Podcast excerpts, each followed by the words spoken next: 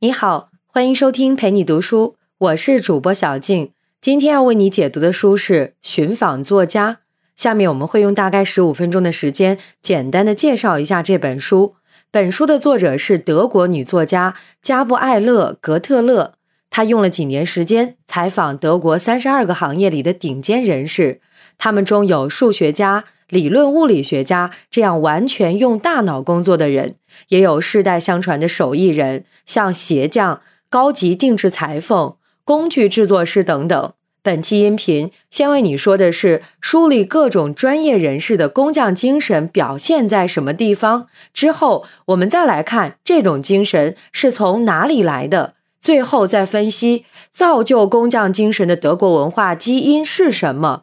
很多生产制造业的人士都说，中国制造和德国制造、日本制造的差距一直在缩小。现在最需要弥补的不在格局和设计，而是在细节。那咱们就从细节里的工匠精神说起。这本书讲到一位德国的动物标本制作师，除了服务博物馆、动物园，还有很多私人客户，请他把宠物做成标本。这样的客户是最难伺候的。他们对宠物有特殊的情感，又熟悉宠物生前的神态，标本和活着的时候有一点不一样，也觉得不满意。制作师也很理解。他说：“一位孤独的老太太带着陪伴自己十八年的猫的尸体来找我，她支付几千欧元的费用，当然要获得最好的服务。所以，标本面部最小的细节也绝对不能马虎。”要耐心雕琢，最大的难题在于确定舌头和眼珠。制作师向作者展示了几个大盒子的塑料舌头和玻璃眼珠，分为鱼类、爬行类、哺乳类，又分出了哮喘状态、发怒的状态等等。那些不同颜色的玻璃珠是他从全世界最专业的制造商那里定制的，颜色变化极多，细节尺寸精确到毫米。他做的标本比别人贵，就是这个原因。他还有个图书宝，收集各种动物眼睛的图片，作为标本参考。他说，动物死后眼睛的变化特别快，鱼的眼睛在几秒钟之内就和活着的时候不一样了。食肉动物休息时瞳孔比较小，但袭击捕猎时瞳孔又会放大，这些都必须考虑在内。我们在博物馆看到有的标本栩栩如生，有的无精打采，问题就出在这类细节上。我们再来说说直接体现在手艺里的细节功夫。有位专门给名人定制燕尾服的裁缝，德国的明星政要的礼服，意大利三大男高音的演出服，都来找他做。做燕尾服最大的难点是，燕尾服是敞开穿的。上身后，所有部位必须和身体完美贴合，任何地方都不能翘起来。那么，裁缝就必须知道客户出席的是什么场合，他在这些场合会做什么。比如，给指挥家做燕尾服，袖孔就要小一点，也就是要固定住胳膊根儿，否则他一挥舞指挥棒，整件礼服都会跟着往上跑，看起来很滑稽。高个子的走路往往身体前倾，后身就要做的稍微长一些；矮个子在社交场合要抬着头说话，衣服就要前襟长后襟短。对于那些不能到现场量衣服试穿的客户，他会一直在电话里确认这些细节。名人们喜欢找他做衣服，就是因为感受到了很好的照料。穿上他定制的衣服出席社交活动会增加自信感。你看，把每个细节做到这种地步，最后的成品就是我们所说的卓越。细节和卓越是我们谈论工匠精神一定要说到的，而它背后还有东西，就是工匠要有好的品味，或者说绝对忍受不了粗制滥造和将就。不管你是造东西还是买东西的。一定都有体验，到了一定阶段，品质每提高百分之一，增加的成本可能就是百分之二十，反映在价格上，当然就更高。越往上，越呈几何级数增长。工匠做什么取舍，就要看他有多苛刻的品味了。不过，从追求卓越到产生回报是有过程的，不是所有人都等得了。也不一定都能等得到。所以也有人说，追求卓越的工匠精神其实是一种贵族品质。他们也在意回报，但不会把它作为最终目的。他们更在意自己的地位和格调。我们再来看看体现在产品上的品质。读这本书才知道，雪花玻璃球的发明专利和行业标准一直在维也纳郊区的一个家庭小厂手里。对这个工艺品来说，品质体现在什么地方呢？就是雪花在球里飞舞的感觉。把他家的正品和仿品摆在一起，晃一晃，品质差异就出来了。他家的雪花可以足足两分钟不落下来，旋转飘舞，如同维也纳的大雪。为了找到这种接近水的比重更像雪花的材料，他们在一百多年里，每一代继承人都在改进配方。这是工厂的核心秘密，只有现任厂主知道。几代人的接力投入，就是这个家族工艺的护城河。德国的工匠精神离不开这种专注。有个拆弹专家，一辈子拆除引爆过二百七十二颗战争时期的炸弹。作者问他有没有哪次印象最深，他说：“我能清楚地回忆起来每一刻。”好。有关德国的工匠精神，我们先观察到这儿。下面我们来说说为什么德国人能在各个行业里普遍发展出这种精神。先来说社会层面的原因。有位德国工程师说：“那是因为我们没有什么自然资源，只能靠搞技术。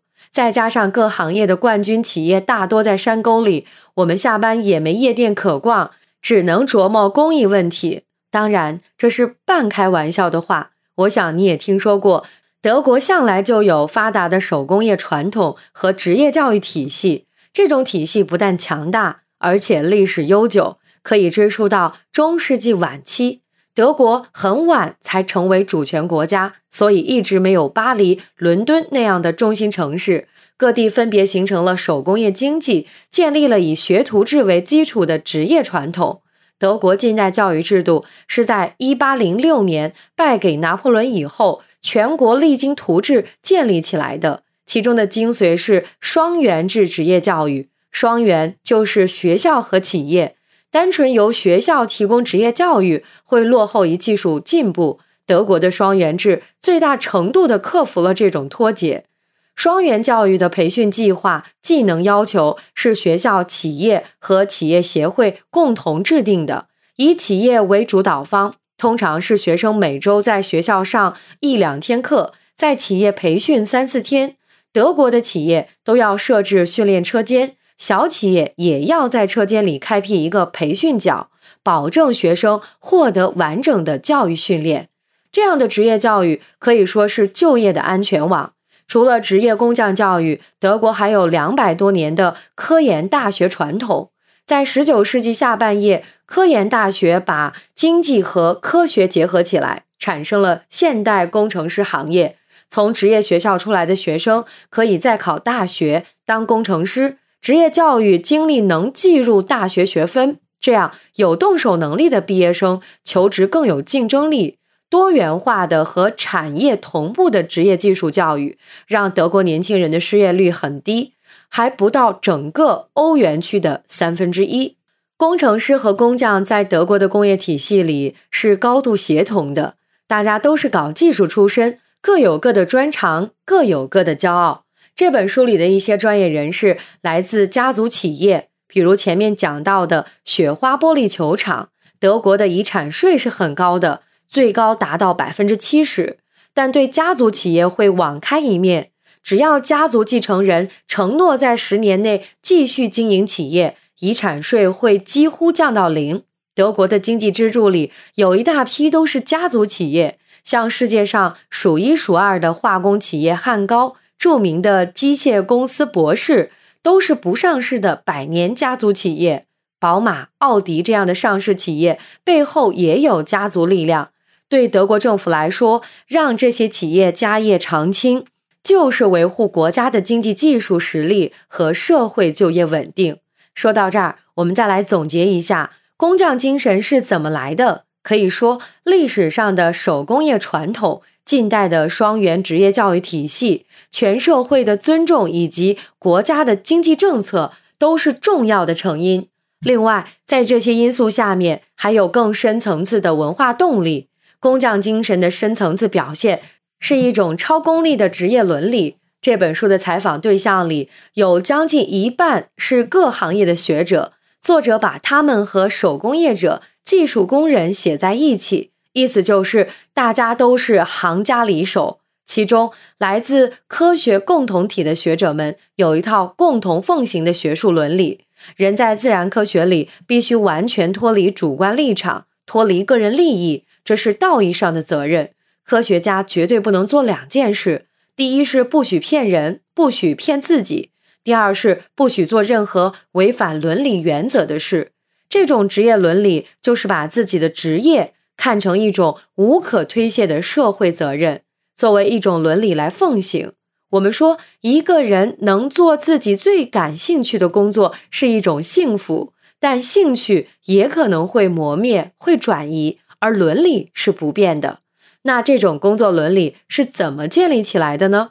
这和一个叫价值理性的概念有关。德国哲学家马克思韦伯有一个理论：人的理性分价值理性和工具理性。在现代社会，普遍人的行动方式是设定具体目标，只问要达到这个目标该干什么，也就是我只考虑该通过什么样的工具来实现目标。这就叫做工具理性，但是人同时还需要有价值理性，也就是在行动时为自己的动机和目的负责任。我们从这本书里看到了，在工匠精神的驱动下，专业人士会本着自己的职业伦理去做那些虽然没有利益，但他们认为对的选择，会投入百分之二十的成本，提升那百分之一的品质。虽然不知道这市场表现如何，这不是感情冲动，而是秉承价值理性。那么，咱们再往下挖，价值理性是从哪里来的？我想你隐约猜出来了，这是和宗教有关的。我们还来说马克思韦伯，他发现，在资本主义的启动时期，有个微妙现象：当时西欧商业最发达的是地中海国家，威尼斯是西方世界的商业中心。传统的海上霸主也是西班牙、葡萄牙，但现代的商业和企业管理制度为什么出在英国、荷兰？现代工匠精神的代表为什么是德国？他发现这和宗教有关。意大利、西班牙那些老牌强国都是天主教国家，在天主教的宗教伦理里，现实世界一片黑暗，没有意义，人是来赎罪的，目标是进入天国。